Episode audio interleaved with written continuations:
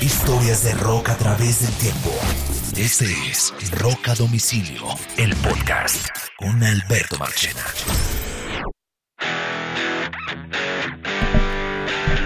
Bienvenidos a una nueva edición de Rock a Domicilio Podcast. Mi nombre es Alberto Marchena y junto a mis amigos muy queridos, eh, como el Mr. Carlos Oñoro que está listo hoy, vamos a contar eh, muchas historias de rock y hoy es un episodio que hacemos siempre al comienzo de la semana, que se llama Semana Rock y es el resumen de las noticias más importantes del rock de los últimos 7 días y hay cantidades para contar esta semana. Algunos titulares, Jen Hetfield y la crisis que tuvo el otro día en un concierto, la controversia que se armó por el artículo de Rolling Stone alrededor de la muerte de Taylor Hawkins, eh, adicionalmente a eso, eh, la protesta de las personas en Estados Unidos por los altos tiquetes de los conciertos de varias giras, incluyendo la de Paul McCartney. Eh, la cancelación de conciertos que se están produciendo por la oleada adicional del COVID. Elton John negociando con Disney material nuevo de Def Leppard, la película nueva de los Sex Pistols, eh, un documental que incluye, una película que incluye a Kiss como dentro de sus, eh, dentro de sus apartes. Además vamos a hablar sobre las giras que suenan para este o los próximos conciertos que se pueden estar anunciando en Colombia y en Latinoamérica en las próximas semanas. Esto y más en esta edición de Semana Rock de Rock a Domicilio. Como está grande esto, ñoro, vamos a arrancar de una vez y yo le propongo una noticia que para mí en el rock fue la más importante de la semana, Oñoro. Y fue eh, la controversia alrededor del de artículo de la revista Rolling Stone. Muy extraño. Sobre Taylor Hawkins. Eh, sobre todo alrededor de dos personas que fueron eh, Chad Smith, el baterista de Red Hot Chili Peppers, y Matt Cameron, que es el baterista de Pearl Jam. Para resumir un poco lo del artículo, eh, el artículo no solo lo cita a ellos, sino que cita a otras personas adicionalmente a eso. Y el artículo lo que dice es que Taylor Hawkins venía en una crisis hace, varias, hace varios meses con, mm, con Dave Kroll de Foo Fighters. Una crisis que básicamente se resume en algo que en este programa inclusive habíamos hablado antes y es el exceso de trabajo que de exposición, de exposición y de trabajo al que estaba sometido Foo Fighters. El artículo dice, inclusive en parte de Chad Smith y parte de Matt Cameron, que Taylor Hawkins estaba cansado, estaba reventado del ritmo al que lo llevaba Dave Grohl, reventado, y que lo llegó a enfrentar y decirle que él no podía seguir a ese nivel de, de, actividad. Y que se sentó con él y se lo dijo que estaba cansado, que si las cosas iban a seguir así, él se iba a ir. Y e incluso después de esa conversación, Taylor Hawkins había quedado tranquilo y le había dicho a varias personas que ya había hablado con Dave Kroll y les había dicho, oiga, eh, vamos a parar esto porque esto está demasiado, no hay descanso, no hay tiempo para la familia. Y a los tres días de haber tenido la conversación, Dave Kroll eh, con Foo Fighters anunciaron otra gira gigante de conciertos por Europa. Y Taylor Hopkins quedó como perdido. Oye, acabo de tener una conversación contigo, que estoy reventado de trabajo, que estoy molido, que no doy más, que estoy muy cansado, y vuelves y, y vuelven y metes otra gira.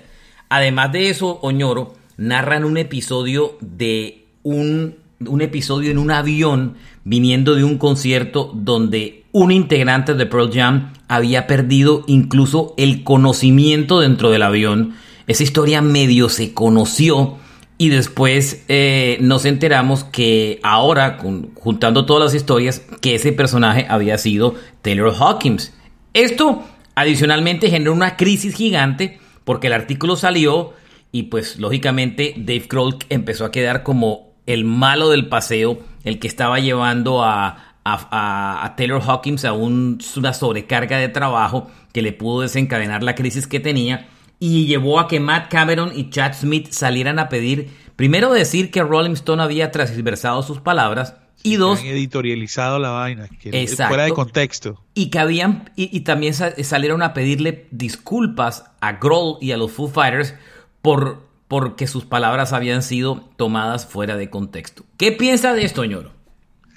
Bueno, Marchi, eh, hay una cosa que sucede con, artistas que están rodeados de grupos de personas que los quieren. Cuando hay un artista que está metido en drogas fuertemente, lo que hacen es que lo rodean y lo llenan de trabajo, como lo hizo Jimmy Page en una época con The Firm. Ok. Sí, eh, ajá. Dele, dele, dele. Pues Marche, eh, por ejemplo, esos casos, el caso de, rodearlo de trabajo, estaba diciendo. tipo, sí, y entonces que tú lo ves a él, él no necesita, pero él, todos los discos de Ozzy, él es el bajista, hay un estudio de grabación con un equipo de producción eh, y él es el bajista y, sabes, y entre todos van para adelante para, para sacarle el cuerpo al, problema, al problema del desocupe, entre comillas. Eso, eso por un lado. Eh, el tema del, yo creo que también ha sido, este, este escándalo, medio escándalo es porque los Foo están callados. Seguramente les piden entrevistas y no quieren decir nada.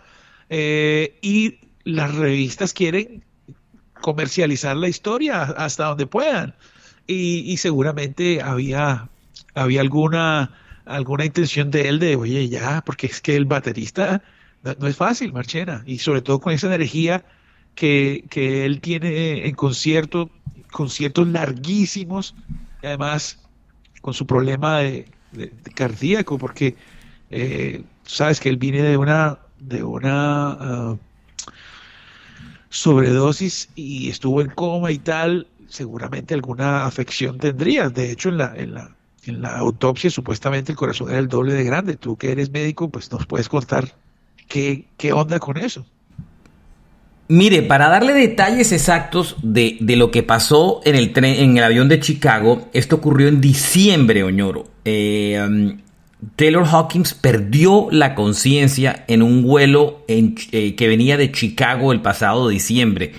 En palabras de Matt Cameron, él dice, él dijo que estaba cansado y que colapsó y que tuvieron que ponerle muchas infusiones intravenosas y diferentes cosas. Estaba deshidratado.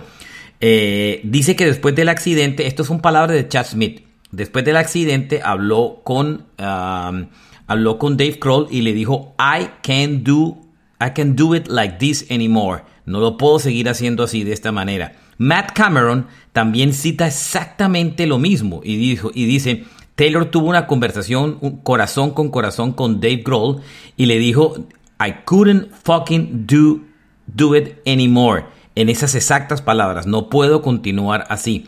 Todo se calmó, eh, todo aparentemente funcionó muy bien, lo extraño es con lo que yo le contaba, que días después volvió y anunciaron una cantidad de gira de conciertos. O sea que lo, lo posible, lo que estaba sucediendo es que él conociera su, su condición cardíaca y que se estaba empeorando, pero el show tenía que continuar o algo así. No, yo creo, yo creo que es un tema de personalidades, Soñoro. Yo creo que Taylor Hop, que lo hablamos aquí, Dave Grohl es un workaholic, es un tipo que no para, va de un proyecto al otro, una película, una gira, un disco, no sé quién, el tipo no para.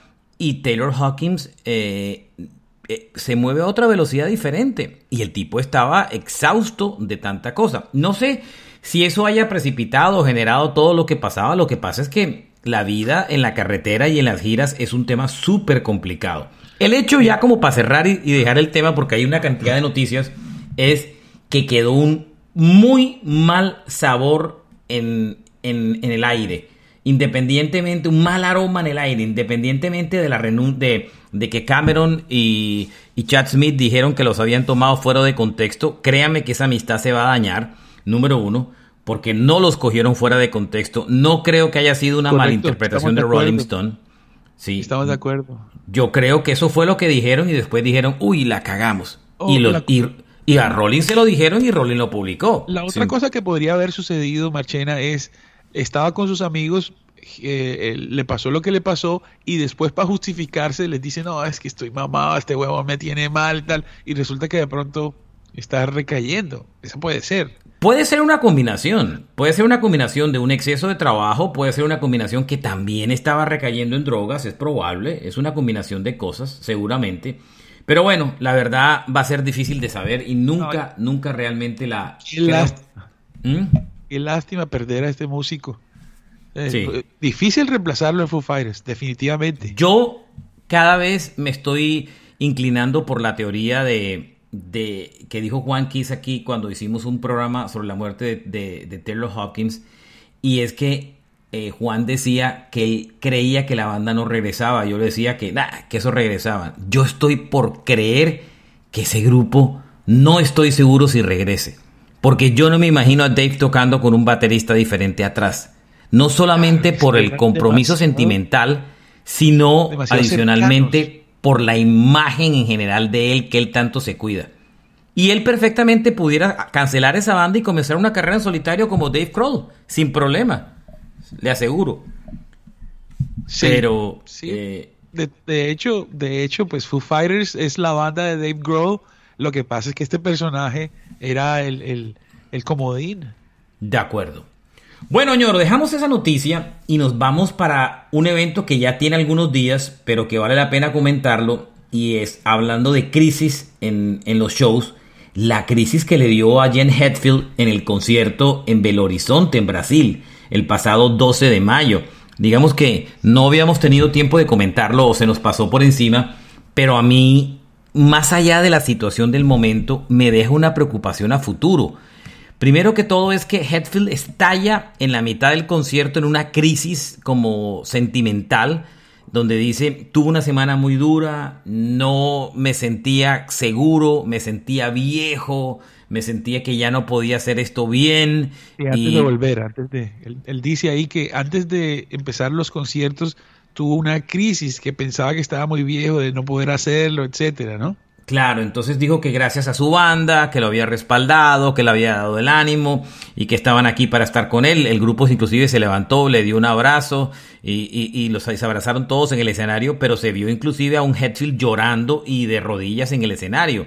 Me preocupa porque usted sabe que más allá del, tema del abuso de drogas eh, eh, eh, y, de, de alcohol que tiene Hetfield del pasado, eh, me preocupa esta situación de salud mental que parece que también lo, lo está, eh, le está afectando, ¿no? O sea, no se vio bien una crisis de esa en la mitad en, un escenario, ¿no? Marchena, eh, Metallica es una banda que ellos nunca han, se han expresado de manera personal eh, como otros artistas tienen la libertad de hacerlo. Bueno, en el documental que hicieron del Some Kind of Wonderful o de Some Kind of uh, Monster, perdón, eh, ahí se ventilaron muchas cosas de la vida personal del grupo, ¿no? Claro, llegan a un momento de crisis y en ese momento de crisis él se va a rehabilitación, pero la cosa, o sea, nunca nos, nunca nos enteramos en realidad cuáles eran esos problemas de James, porque todo es alrededor de James. Todos los problemas son alrededor de James. Sí, eso total. No es Large, no, es Kirk Hammett, no. De la, estabilidad. Eh, es un tipo, yo digo que es un superdotado eh, mental, eh, pero James, a James le pasa algo, y, y, esta no es la segunda vez. Estamos hablando de esta es la tercera rehabilitación. Una grabando ese disco cuando él echa a, Jason y, de ahí surge una crisis. Después te acuerdas que venían para Sudamérica, lo mismo, canceló todo y los conciertos se dieron cuando ellos volvieron. Y ahora exactamente lo mismo. Antes de Sudamérica cancela y eh, va y se rehabilita y tal. Entonces nosotros no sabemos en realidad cuáles son esas, esas adicciones de, de, James. Eh, ellos lo defienden mucho, nunca dijeron que eran drogas, hablan de alcohol. Nunca dicen nada. Nunca, nunca, ha sido claro si es alcohol, si es drogas, si es un problema de salud mental también adicional. Es una mezcla de una cantidad de cosas, ¿no? Sí, y, pues tal vez este es como cuando tú tienes que, que parecer alguien diferente a lo que eres de manera pública durante 40 años. Es decir, ni Rob Halford pudo, ¿no? O sea, claro. Eh, pues sí, el tema complicado, complicado el tema y, y, me preocupa a futuro, ¿no? Me preocupa a futuro porque, porque, no te, porque me, la sensación que me da es que Hetfield no está emocionalmente bien, Oñoro. Míralo, mira lo que él es el menor de todos, por decirlo de alguna forma. Es una banda que empieza en el año 83 y son chinos. ¿Sabes? Rob Halford seguramente le lleva por lo menos 10 años. Y tú ves a James y James en el rostro se le ve como, como acaecido por, por una vejez este, eh, como que demasiado adelantada en algunos momentos, digamos que coincidiendo con esas épocas de crisis. Después el man va, se, se, pone físicamente bien y aparece y tú notas ese cambio, pero algo sucede, algo sucede con el hombre. Qué lástima, porque es un, imagínate, o sea... No, no, y para tiene 58 años, que para el mundo del rock hoy en día es un tipo joven. Porque, lo, porque pues estamos lidiando con rockeros de 70 y 70 y pico de años tocando conciertos. Entonces, no deja de preocupar. Mm. Ahora, él, él, siempre ha tenido problemas de confianza. Acuérdese que él nunca quiso ser inclusive el vocalista de la banda, ¿no? Acuérdese de ese detalle que lo hablamos una vez, ¿no? Sin embargo, él es un, él es un controlador total, es un líder nato, nadie puede con, es decir, él tiene una gran habilidad que es su, su guitarra. Nadie tiene la mano derecha que tiene, ni siquiera Dave Mustaine tiene la mano derecha que tiene en la rítmica James Hetfield y pues es el compositor de los riffs. Pero sin la dirección de Ulrich, no. ¿Sabes? Hay también un Ulrich es el tipo de los negocios, ¿no? Eso está claro. Pero insisto, voy al punto. Más allá del tema es no me deja de preocupar la salud mental de Hetfield. Me pareció que, ese momento se le vio muy golpeado en el escenario, muy, muy, muy golpeado. Sí, sí, sí. Bueno, de pronto el hecho de haber, haberlo dicho, ese creo, si no estoy mal, era el último concierto de esa gira suramericana, si no estoy mal, que ahí lo, lo, lo expresó, él ya se sentía que ya había superado la prueba y tal, eh, y tal vez tenía algunos traguitos de más. ¡Ay, yo los quiero mucho! Algo como eso, ¿no? Pues no creo que, no, no creo que traguitos está en un proceso de rehabilitación, ¿no? Entonces. Bueno, Oiga, em, entre otras, para hablarlo de una vez, hay, hay muchos run run de una posible segunda gira de Metallica por Sudamérica. Eh, los países que quedaron por fuera de esta gira. Están hablando de eh, Colombia, Costa Rica, Perú, eh, no, Perú ya, Colombia, Costa Rica, por ahí algunos países que podrían ser incluidos en algún momento dado más adelante. yo no lo veo, pero bueno, uno nunca, nunca sabe, de pronto pues, se da. Mira que, mira Machina, que esta vez hicieron algo un poco extraño y se hicieron muchísimos conciertos en Brasil, creo que es la gira más extensa que han hecho en Brasil. Con eso llenaron un montón de espacios. Me imagino eh, que eso tendrá que ver algo con el dinero. Eh, por ahí alguien en Twitter dio una noticia que han reservado el Estadio del Campín para enero. Nadie sabe para qué es, pero pues ya la gente está especulando. Total. Algo será. Oñoro, hablando de conciertos, esta semana, y ya yo lo vengo contando hace muchísimo tiempo aquí, estoy hablando de el tema de la boletería de los conciertos en Estados Unidos y creo que en Colombia también. Inclusive yo el otro día no me deja de sorprender eh, que en Colombia me, gratamente me complace, y ya lo hablamos también en un podcast, ese, ese boom de los conciertos en Colombia, una segunda fecha de Guns N' Roses casi llena, un anuncio de una segunda fecha de Coldplay que seguramente le va a ir bien, eh, pero, pero dos tiquetes... Pero estamos hablando que dos tiquetes para un concierto en una localidad aceptable en Colombia pueden estar al lado del millón de pesos. Ahora, el punto hoy es este, no voy a, voy a una, noticia y es que eh, la, un, fan se quejó abiertamente de una gira, de, la gira de Paul McCartney y puso una carta que le mandó a McCartney y terminó en todos los eh, outlets de noticias en Estados Unidos.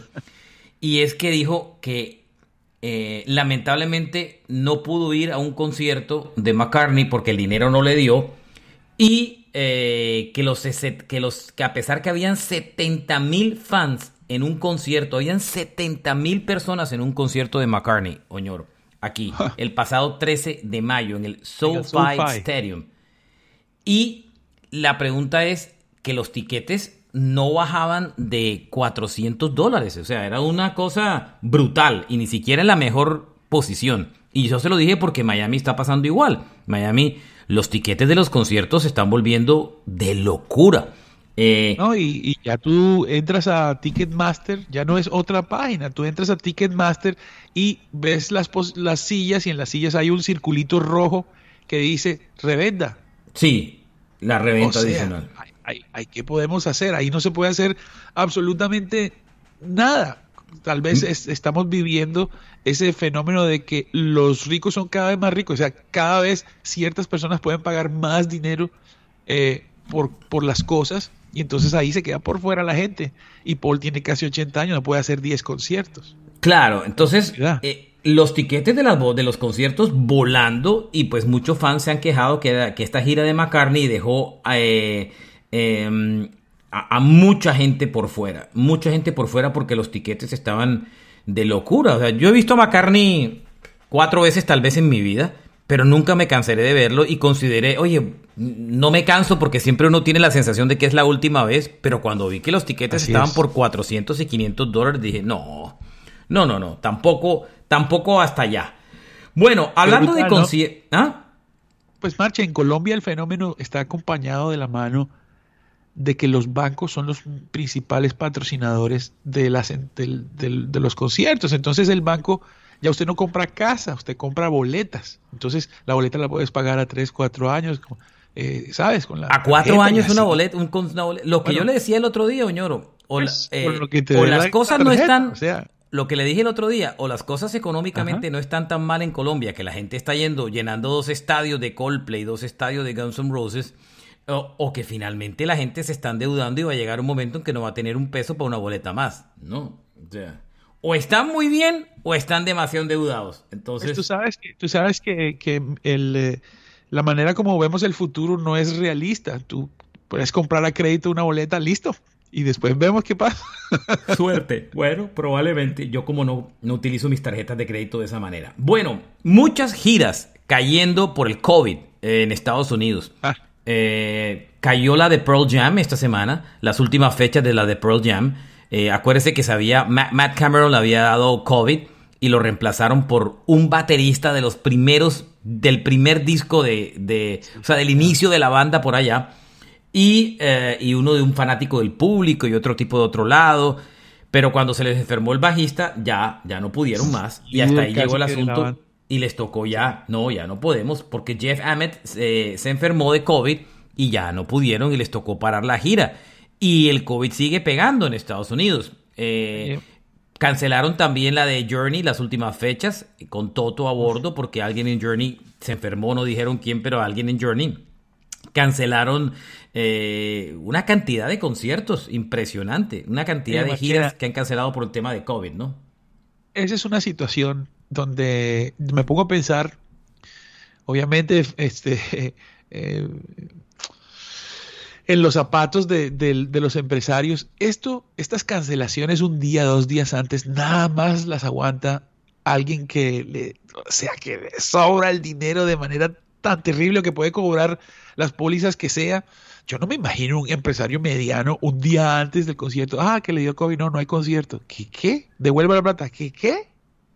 ¿Sabes? Me imagino que, me imagino que el, el Estado está apoyando la reactivación y entonces cubre un pedazo de lo que, de lo que suceda para que la cosa vaya para adelante. Pero claramente esto que está pasando es igual el... el, Yo digo, eh, mi comentario, ¿sabe qué va? Mi comentario va es que ahora que comienzan muchas giras en Sudamérica, bueno, ya están rodando muchas, eh, hay que, ojalá no termine pasando esto con una gira de un Coldplay o de, una de estas bandas grandes y que cualquiera de estos llegue a caer con COVID en la mitad de la gira y, pues, pues termine provocando la cancelación, ¿no? Porque pues hoy en día ya cuando la gente está un poco más liberada, pues una cosa es que la gente esté liberada y no use máscaras y otra cosa es que le dé COVID y termine cancelando la gira, porque eso es lo que suele pasar. Eso, eso qué, brutal eso que acabas de decir, porque antes, eh, y eso es como la imagen que, que tengo, la película que tengo es los músicos como, como las plataformas de streaming no dan, los músicos medianos a las que sea, para las que sea, hasta con COVID van y tocan, ¿sabes?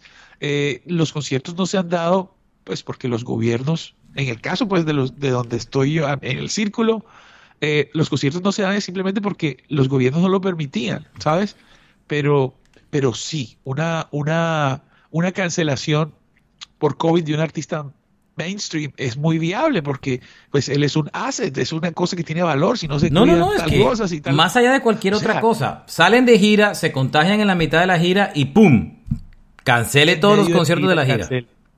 O sea, es una cosa que uno no debe pensar pues negativamente, pero puede llegar a pasar. Y puede llegar a pasar en estas giras como tal.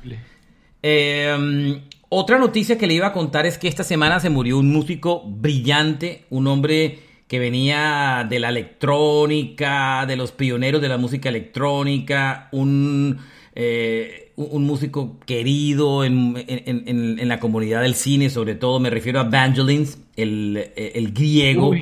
Eh, creador de grandes bandas sonoras como Blade Runner, como Carrozas de Fuego, Chariots of Fire, con la que se ganó un premio Oscar y que, y la que la canción fue número uno de listas en Estados Unidos. Eh, tenía 79 años y murió en un hospital en, en, eh, Francia. Eh, la causa no está pues como clara. Pero este tipo es uno de los grandes pioneros de la, de la, de, la electrónica con el rock. Durante, durante los años 80 trabajó con John Anderson de, de Jazz y formaron un dúo llamado John Evangelins y tuvieron varias canciones exitosas como I Will Find My Way Home y una cantidad de canciones y además de todas las bandas sonoras que hizo para innumerables películas. Digo dos solamente porque son de las más famosas, eh, Carrozas de Fuego, Chariots of Fire y Blade Runner, entre otras. Una leyenda, leyenda y su canción de la película, el tema instrumental llegó al número uno, fue de esos pocos canciones instrumentales que llegaron al número uno de listas en esa banda, Esa banda sonora de, Blade Runner es un viaje. Marche, eh, según Al Jazeera, Vangelis ha muerto por coronavirus en Francia. Ah, coronavirus, murió. No se había dicho la causa. Uh. Hace dos días lo, publicaron. Qué brutal. Qué triste, ¿no? Uy, no, no, no, claro. 79 años de edad, quién sabe, ¿no? Mm. Sí, esta enfermedad, Dios mío. Ayer mi viejo se puso el cuarto, el, el segundo booster. el segundo no, yo, yo me quedé en el primero en el primer booster. Bueno, Elton John, que también anda de gira de retirada, eh, negoció con Disney Plus eh, el un documental sobre su gira y el concierto sobre su gira, la gira de despedida que se llama, eh, que, se llama Goodbye Yellow Brick Road, The Final Elton John Performer and the Years That Made His Legend. Es una película aparentemente es una combinación entre un documental sobre la gira de despedida y el concierto como tal. Lo negoció con Disney y lo van a pasar, todavía no hay una fecha exactamente como tal, pero recuerden que mm, eh, Disney y Elton John siempre han tenido una, colaboración muy cercana. Eh, Elton John hizo una de las bandas sonoras más importantes de Disney en la década de los 90, que fue la del Lion King, la del Rey León, y eh, adicionalmente un musical y toda la historia. Y ahora acaban de negociar por una cantidad de plata que no se sabe, pero que es bastante importante. Y cuando la gira termine, eh, no sé si cuando la gira termine, y eso no estoy seguro, porque la gira le hace falta como un año y medio todavía por el aplazamiento del COVID, eh, van a pasar este documental. Yo no creo que demore tanto, la verdad. Yo creo que lo veremos en los próximos tres o cuatro meses, la verdad. Eh, pero vale la pena verlo. Es un, show muy bonito y Elton John, a pesar de sus años, sigue haciendo un, gran, un gran show. Yo lo vi, en Bogotá ha tocado dos veces. Yo lo vi en el concierto pequeñito cuando este tema de los licores lo traía. No vi el concierto grande en el estadio. Solo vi el, el segundo show que era él solo, en el piano. sin banda. Claro. Bueno. Ese, ese vale la pena verlo, la verdad. Y esa gira, esa gira no le han puesto fechas en Sudamérica, Oñoro, ¿sabe? Elton John, esa gira de despedida no tiene fechas en Sudamérica. Oye, Elton John ahí en el Movistar Arena hace no tres o cuatro. No dan los números. No, para Movistar Arena no dan los números. De en Colombia. Pero digo, ahí hace tres o cuatro. Es que en un estadio. sí, pero es que. No sé si es. Así hagan. esta gira es de, es, de, es de sitios muy grandes, pero no de 10.000. Esta es una gira de de sitios en, de, en Estados Unidos de... ¿Cuánta gente le cabe al, al, al Madison Square Garden? Pues las capacidades pueden variar, pero puede ser 40 y 50 mil personas. El Madison no puede ser. Sí, el Madison tiene diferentes eh, Ahora, capacidades. hay un nuevo sitio que se llama Coliseo, que Sí, le caben pero- 20 mil. Bueno, de pronto hay, pero Es- de pronto ahí, pero. Pero es que es un concierto muy costoso. Elton John vale mucho dinero. Cuando el artista es muy caro, no aguanta el Movistar Arena, porque tendría que hacer varias fechas y al hacer varias fechas igual el artista le cobra por cada fecha. Entonces, no es Sí. que, ay, bueno, háganos tres Movistar Arena. No, no, no. Por cada fecha te cobra la- el, el, el, el caché. Hombre, claro. Entonces, Claro, claro. eh, no te dan los números. Entonces, Pero- te ahorras pero- la plata en la producción, pero... Pero el simple hecho de transportarte a otro país y el día de descanso y no sé qué, si son varias fechas, de pronto, de pronto esa platica es significativa. Pero bueno, mejor hacer un solo concierto de una, porque varios. La vez pasada que tocó, tocó en el Campín, ¿no? Mm. Sí, sí, sí, sí. Y se Def llenó. Leppard lanza la próxima semana el nuevo disco, ¿no? Y que tiene muy buenos comentarios. Las, dos can- las tres canciones hasta ahora publicadas nuevo publicaron esta semana una nueva que se llama Fired Up, que es una canción eh, que dicen que está hecha para tocarla en la gira, porque anunciaron que en el Stadium Tour van a tocar material nuevo del disco Diamond Star Hollows, que es el nuevo álbum de la banda que sale la próxima semana. Eh, el, ya es el tercer sencillo de este disco. La primera canción fue Kick, que estuvo buena. Me Yeah. gustó mucho más la segunda, Take What You Want. Y esta también está muy buena, que se llama Fire Up. Es el primer álbum de Def Leppard en ocho años, Soñoro. Ocho años. Y, y la verdad es que este, el, el disco suena bastante bien. Creo que es uno de los mejores trabajos que, que Def Leppard va a hacer en mucho tiempo. Así que la próxima semana, el fin de semana del 20 y pico, el de elecciones, échenle una ovidita al nuevo disco de Def Leppard, aunque estén por allá muy ocupados en muchas vainas. Eh, bueno, ya tiene fecha el documental de los Ex Pistols, Oñoro. Imagínese, el director de este documental, Danny nada Boyle. más y nada menos que Danny Boyle. Wow. Este es el de, de, de The Fight Club, ¿verdad? Eh, no, Danny Boyle es el de Transporting, es el de eh, Slumdog Millionaire y de una película loca. Ah, bueno, también él hizo eh, esa que creo que se llama Exterminio en español, la de los zombies. Él tiene películas de todo. Tiene hasta una del espacio que es uy, brutal, es un inglés mu- muy bravo, director muy teso, muy teso. Pues le quiero decir que, a pes- que la- la- el documental tuvo, muy- la serie se llama Pistol, entre otras cosas, y tuvo Ajá. muy buena prensa porque Johnny Lindon eh, se opuso al documental. Sí, el, claro. el- el vocalista de la banda. Se estrena el 31 de mayo en Hulu, en Estados Unidos. Hulu es la plataforma anexa a Disney. Disney tiene tres plataformas grandes en streaming que son Hulu, ESPN, bueno, National Geographic y adicionalmente también tiene, eh, eh, pues, eh, em, ¿cuál me falta? Hulu, E ESPN, como tal. Todo eso es de Disney. Todo eso es Disney. Eh, ¿Y, y Fox en- qué? ¿Y Fox no tiene Pero Fox, es, Fox está incluida dentro de las mismas de Disney. Stars. Ese es Exacto. Stars, ¿no? No, sí, sí y no. El hecho es que en Colombia eh, el equivalente a Hulu es Stars, ¿ok? Ya. Hulu no existe en Latinoamérica, se llama Stars. Eh, muchos de los contenidos de Hulu están en Stars, o sea que se supone que este documental debería transmitirse en Stars. No sé si el 31 de mayo, no sé si el fin de semana siguiente, pero sí denle una chequeadita a ver eh, si finalmente está en Stars o no está en Stars. Pero vale la pena chequearlo porque el documental, el documental no, la película, porque es como una serie como de tres episodios, pues pinta muy bien y entre otras tiene la música original de... em, tiene la música original de, de la banda que finalmente les permitieron Oye, dejar utilizar. eh, el hombre de Sex Pistol que se queja es el cantante, ¿no? Tengo Sí, entendido que la historia es basada en las memorias del, de Jones, del guitarrista. ¿Es así? Mm, Creo que sí. De acuerdo.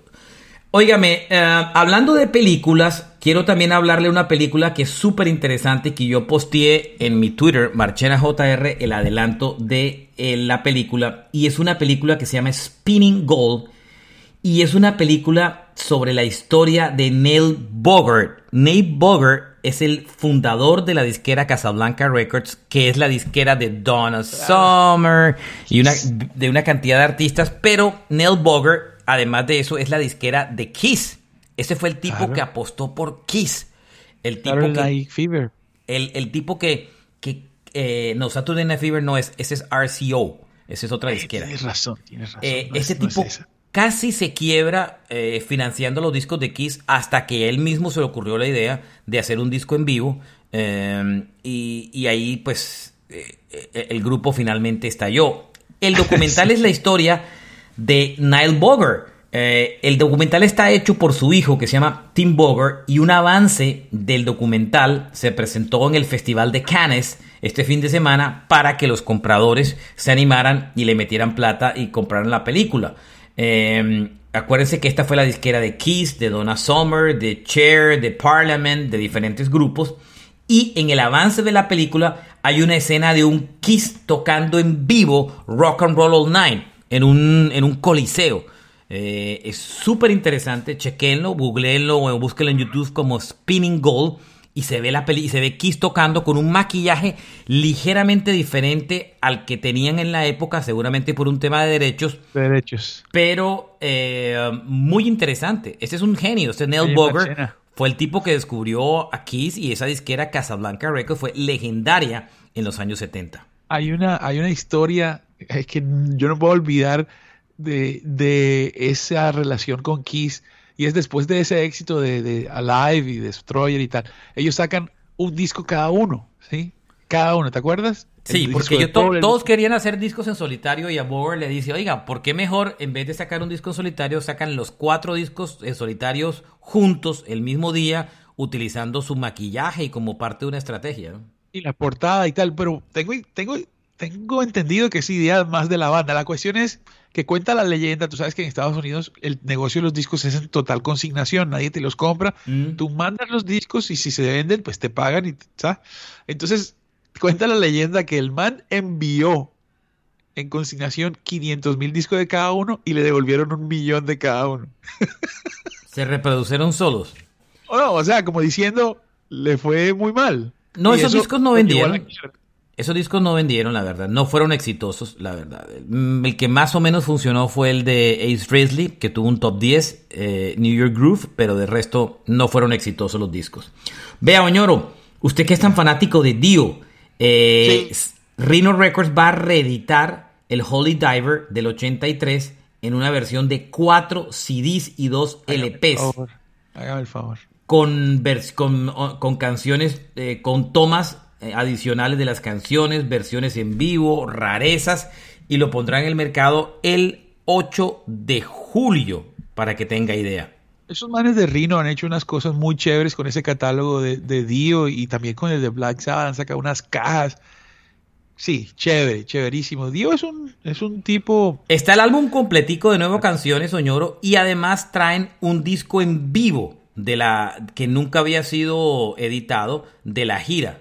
Eh, en un concierto grabado en Fresno, California. Ahí, ahí, por ejemplo, eh, eh, mira cómo, cómo, era de adelantado, entre comillas, a, su tiempo. La banda de él era Jens Johansson, el man de Stratovarius y demás, el, hermano de Johansson que ahora está en Manowar, o sea, puro heavy metal. Y el guitarrista, algunas personas no lo saben, Vivian Campbell, el guitarrista de Def Leppard. Con el que tuvo una pelotera tenaz. Sí, bueno, eso, eso no, se sabe todavía qué fue lo que, lo que sucedió, pero, pero Vivian Campbell es el responsable de, tocar la guitarra en los éxitos más importantes de Dio, sus primeros y también eh, Y, también tiene derechos en las composiciones, entre otras cosas. El álbum ah, en vivo es súper interesante porque tiene canciones de la época de, de Black Sabbath. Ah. aparece eh, Heaven and Hell, entre otras, eh, las canciones que toca dentro del disco, para que vea. Y la otra son una cantidad de remixes y versiones especiales y, versiones diferentes de las canciones. Ahí, está para los fanáticos. Lo chévere, son los libritos y las fotos y la historia y tal. Eso es, la memorabilia está buena. Correcto. ¿Qué me queda aquí en mi lista de cositas por contar? Los rumores de los conciertos, señor. Em, son varios. El, el primero es que prácticamente Green Day. Eh, bueno, ya Green Day esta semana anunció concierto en Argentina, lo vio, ¿no?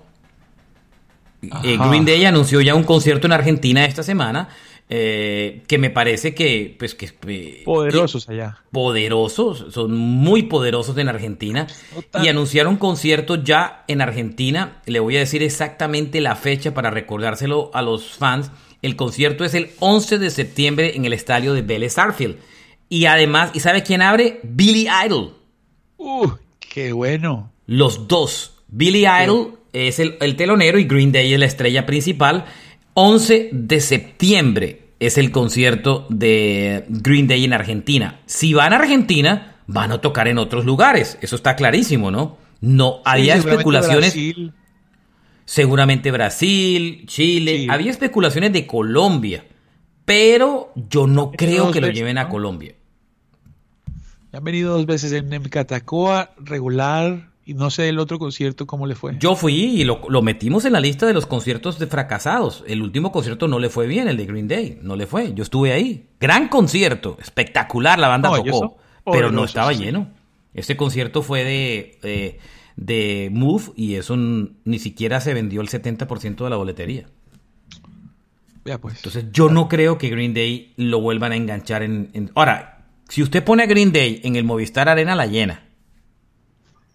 Bueno, pero eso es una gran idea, como hicieron con Kiss. Sí, vamos a ver si los números da y si el bolsillo de la gente da, que es la otra o no. Sí, no, yo, yo creo que la sensatez 2023. No, Porque es que- porque no es 2023 porque estos manes tocan en septiembre. Entonces, ¿es ahora o nunca? Este Ahora es- o nunca, majito. es ahora o nunca, eso es septiembre, señor. Y Race Against the Machine ya confirmó fechas en Brasil, Oñoro.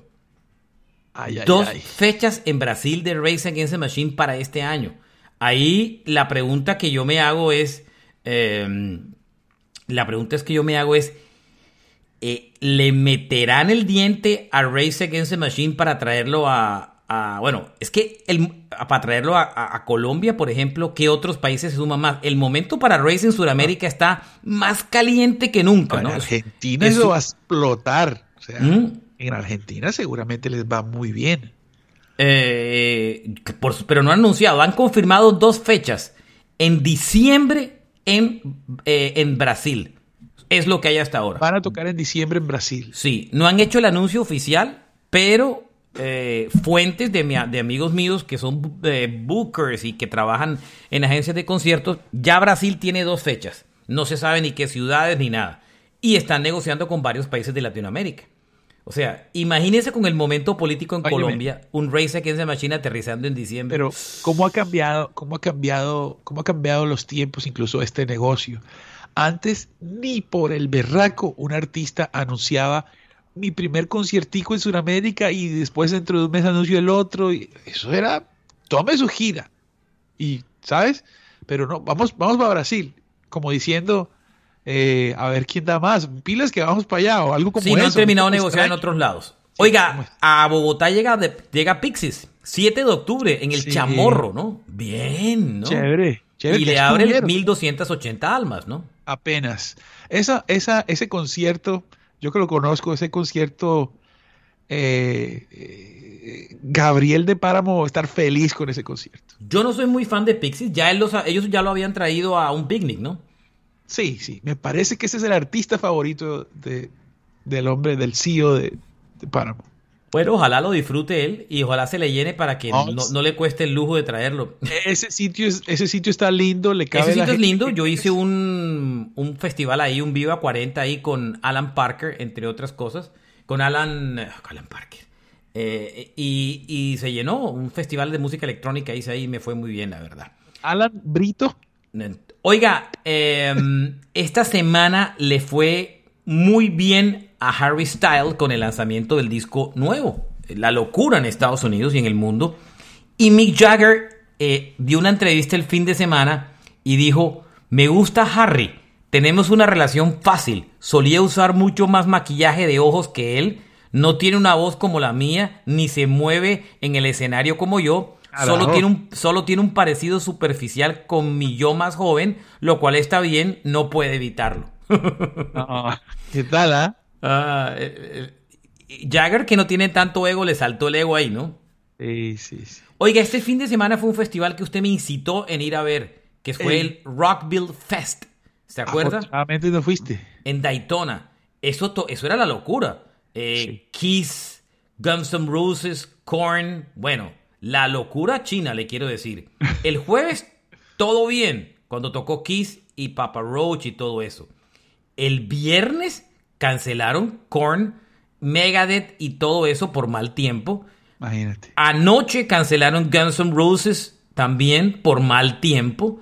Y bueno, esta noche toca Nine Inch Nails, Smashing Pumpkins y James Addiction. El festival que vale un billete ha sido un auténtico desastre. En, en Estados Unidos hay una cosa clara, Oñoro, y le voy a explicar a la gente cuando venga a conciertos aquí si un día se aventura.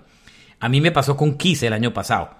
Donde haya tempestad en un concierto al aire libre, cancelan el concierto. O sea, no pueden. si hay, en Colombia. No estoy hablando en Colombia, estoy hablando de Estados Unidos. Si hay tormentas eléctricas en un concierto en Estados Unidos y es un, es un sitio abierto, o sea, rayos y todo eso, así no esté lloviendo, cancelan el concierto por seguridad de la gente. No lo dejan hacer. Y anoche pasó en Rockville. Habían tormentas eléctricas, algo de lluvia, y durante dos días seguidos lo cancelaron. A mí me pasó con Kiss. No estaba lloviendo. Simplemente había tormentas eléctricas, caían rayos. Y como parte del público está al aire libre, por seguridad, evitar que a alguien le caiga un rayo, paca, paca, cancelaron el concierto. Kiss salió la gente y dijo, miren, lamentablemente no nos dejan hacer el concierto ya vestidos. Y se regresaron. Y, y ahora es el concierto que van a hacer en septiembre, octubre de este año. Oye, Pero, Marchena, antes decían rain or shine, ¿no? Ahora como que ya no, no porque eso depende, eso depende de, de, la parte eléctrica. Y depende de cada estado. Hay ciertos estados que, la Florida no, en la Florida, donde haya tormentas eléctricas, no le dejan hacer show. En la Florida es el sitio del mundo donde caen más rayos por área. Marchena, y al mismo tiempo que sucedía esto, en el primer concierto de Rammstein en Leipzig el viernes, eh, ellos han salido a, a sus redes sociales, a Facebook, a decir, por favor, eh, guárdense los refugios del estadio, no sé qué, vamos a... Salgan por los túneles, ¿no? Eh, exacto, para que esperara que pasara la tempestad y tal. Y, y entonces se dio después, incluso Marchena, hay fotos desde... Uy, yo vi sus fotos que publicó en Facebook, Oñoro. Qué impresión ese concierto, Dios mío. Ey, pero viste ese rayo que va hacia las nubes no, y el escenario lleno de fuego. que claro. Si ese grupo lo llevan a ah, Colombia no. con ese show, Oñoro, qué bárbaro. Sí. Qué cosa tan impresionante. Sí, sí, sí, una locura. Una locura Oye, impresionante ese show de Ramsey, que suena para el próximo año, ¿no? Sí, el disco nuevo está muy bueno. Y solo quiero cerrar, bueno, eh, esta semana, de pronto cuando ustedes estén oyendo este podcast, ya han anunciado oficialmente la segunda fecha de, de, Coldplay en Colombia, que seguramente la va a vender, la van a vender sin problema. Y solo cierro para decir que, así como Pixies, hay un festival en, en Sudamérica este año que se lanza por primera vez, que es el Primavera Sound, que es el festival español que ahora aterriza en Sudamérica. De Barcelona. Eh, Exacto, esto es de la mano de Live Nation, eh, que eso es OCESA en, sí, en Colombia. OCESA es Live Nation. Sí. OCESA es Live Nation. Y este festival, este año lo arrancaron en Chile, Argentina y Brasil. Y el festival va a ser en octubre de este año, las fechas de estos festivales. Octubre. Está tocando Pixies Jack en diferentes días. Pixies, Jack White, Artist Monkeys, Lore, Interpol, oh, Phoebe, Bridge, Phoebe, Bridges, Bjork, eh, Father John Misty, Charlie XCX, eh, Travis Scott, eh, bueno, entre unos y otros, porque hay algunos... Perfecto ese. Hay algunos que hay uno, por ejemplo, en Sao Paulo no está... hay unos que sí están, otros que no están. Eh, por ejemplo, en Sao Paulo no está Jack White, sino que solamente están en, en el Primavera de Argentina y de Chile. Ahora, ¿a qué me refiero con esto? Cualquiera de esos artistas puede terminar aterrizando en Colombia. Ya aterrizó Pixies, que lo anunció Páramo. Puede aterrizar Jack White. Puede aterrizar, bueno, Artist Monkeys puede aterrizar otra vez. Sí, señor. Y ese llenaron un, eh, una, un coliseo, el Campín, antes de la reestructuración. Lo eh, llenaron hasta arriba. Y yo no creo que se atrevan con Lord, porque no me parece que Lord ande muy bien. Eh, pero yo sí creo que. llegó acá, digo yo. Nunca pegó. Pues. Más americano el fenómeno. No fue muy contundente. A mí Lord siempre me ha parecido que tuvo un buen disco, pero de resto me pareció que fue una artista súper inflada. y le digo que trabajé en su compañía. ¿Ah? La portada del disco es bien ingeniosa. sí, pero el disco nuevo ha sido un fracaso estrondoso. El tercero, pero impresionante. Así que no se extrañen que aquí termine aterrizar. De ahí, Jack White y Artist Monkeys tienen chance de aterrizar por estos lados, por el lado de Colombia específicamente. Felicidades a la Argentina. Mi pregunta es otra, Oñoro, es, ¿aguantará eh, Colombia un segundo festival tipo Stereo Picnic en el segundo semestre? Ya lo intentaron hacer con el Lollapalooza en su momento, que fue fracaso. Pero bueno, ojo Pero si se pegan a este si se pegan este Primavera Sound, Oñoro, porque ya Ocesa tiene la oportunidad de alguna manera de hacer el festival porque es Live Nation, yo creo que con el buen momento que hay de conciertos, el año que viene puede haber un Primavera Sound en, Bogotá en el segundo semestre, ¿no? Eso, tú el otro día fuera del micrófono decías, bueno, ¿y cuál es la quejadera si hay plata para conciertos? ¿verdad? Eso es lo que yo digo, bueno, no que se quejan que el gobierno y la cosa está mal y tal, y la gente dos campines, cuatro campines. Bueno, digo yo. Ah. Oh, no quiero decir, o sea, no es, no es ningún comentario político, simplemente es, la gente se queja, pero, pero se endeuda con un millón de pesos en tres conciertos. Tal vez esto no tenga que cambiar. Nos podríamos quedar así con los conciertos. Sí, la gente, pues sí, como así como los partidos de fútbol, ¿no? Igual. En fin. Yo creo que la magia es el crédito, Marchena. Joder, pero es que llega un momento en que la tarjeta se copa. Ah, bueno, pero ¿quién le manda al banco, verdad? Sí, hay un momento en que la tarjeta se copa que ya no da más. Bien. Acuérdate que el 33% se duplica a los dos años, así que no, a los tres años. Ojo, ojo, ojo, ojo, ojo, ojo, ojo, ojo. Nos encanta el buen momento de los conciertos. Nos, nos preocupa, nos preocupa nos preocupa su estabilidad mental cuando empieza a llegar esa vaina. Y, bueno, y para qué te digo, yo pues soy empresario de conciertos, no quiero tener competencia, pero pues digamos que la tengo. No hay duda. Nos vamos. Carlos Soñoro, Alberto Marchena, gracias por acompañarnos. Este fue Rock a Domicilio Podcast. Esta semana un episodio muy bueno. Las bandas políticamente más comprometidas del rock. Vamos a, a coger 10 anglos 10 latinoamericana y le vamos a sacar un capitulito especial a 10 colombianas. O, de pronto no 10, pero sí por lo menos 5 colombianas. Para que estén pendientes de ese capítulo que lo publicamos esta semana. Síganos en nuestras redes como Rock a Domicilio Podcast, todo pegado en Instagram y en Facebook y en un canal de YouTube que tenemos que se pueden suscribir. Síganos también en cualquiera de las plataformas donde oiga este podcast. Síganos ahí para que no se pierdan ninguno de los, de los más de mil episodios que ya están publicados.